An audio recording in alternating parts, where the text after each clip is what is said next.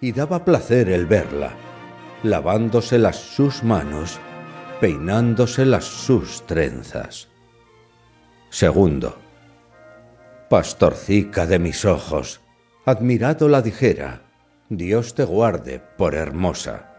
Bien te lavas, bien te peinas. Aquí te traigo estas flores cogidas en la pradera. Sin ellas estás hermosa y estarás lo más con ellas. No me placen, mancebico, respondióme la doncella.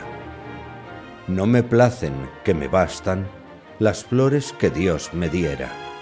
¿Quién te dice que las tienes? ¿Quién te dice que eres bella? Me lo dicen los zagales y las fuentes de estas vegas.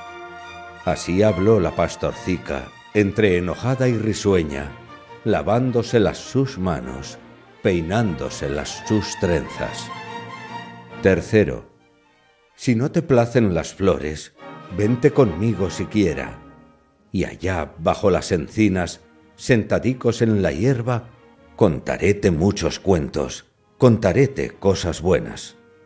Pues eso menos me place, porque el cura de la aldea no quiere que con mancebos vayan al campo doncellas.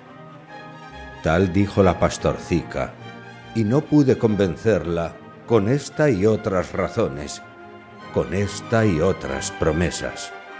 Partíme desconsolado y prorrumpiendo en querellas, lloré por la pastorcica que, sin darme otra respuesta, siguió cabe el arroyuelo, entre enojada y contenta, lavándose las sus manos, peinándose las sus trenzas.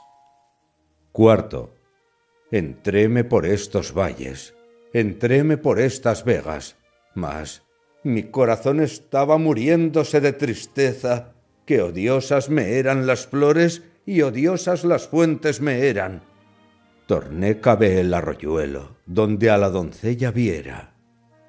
El arroyo encontré al punto, mas no encontré la doncella.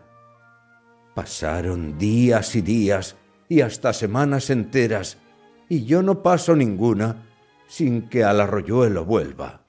Pero, ay, que la pastorcica mis ojos aquí no encuentran, lavándose las sus manos peinándose las sus trenzas. 4. Gustavo Adolfo Becker. Rimas. No digáis que, agotado su tesoro, de asuntos falta, enmudeció la lira. Podrá no haber poetas, pero siempre habrá poesía mientras las ondas de la luz al beso palpiten encendidas, mientras el sol las desgarradas nubes de fuego y oro vista, mientras el aire en su regazo lleve perfumes y armonías, mientras haya en el mundo primavera, habrá poesía, mientras la ciencia a descubrir no alcance las fuentes de la vida, y en el mar o en el cielo haya un abismo que al cálculo resista, mientras la humanidad, siempre avanzando, no sepa a dónde camina, mientras haya un misterio para el hombre, habrá poesía, mientras sintamos que se alegra el alma, sin que los labios rían.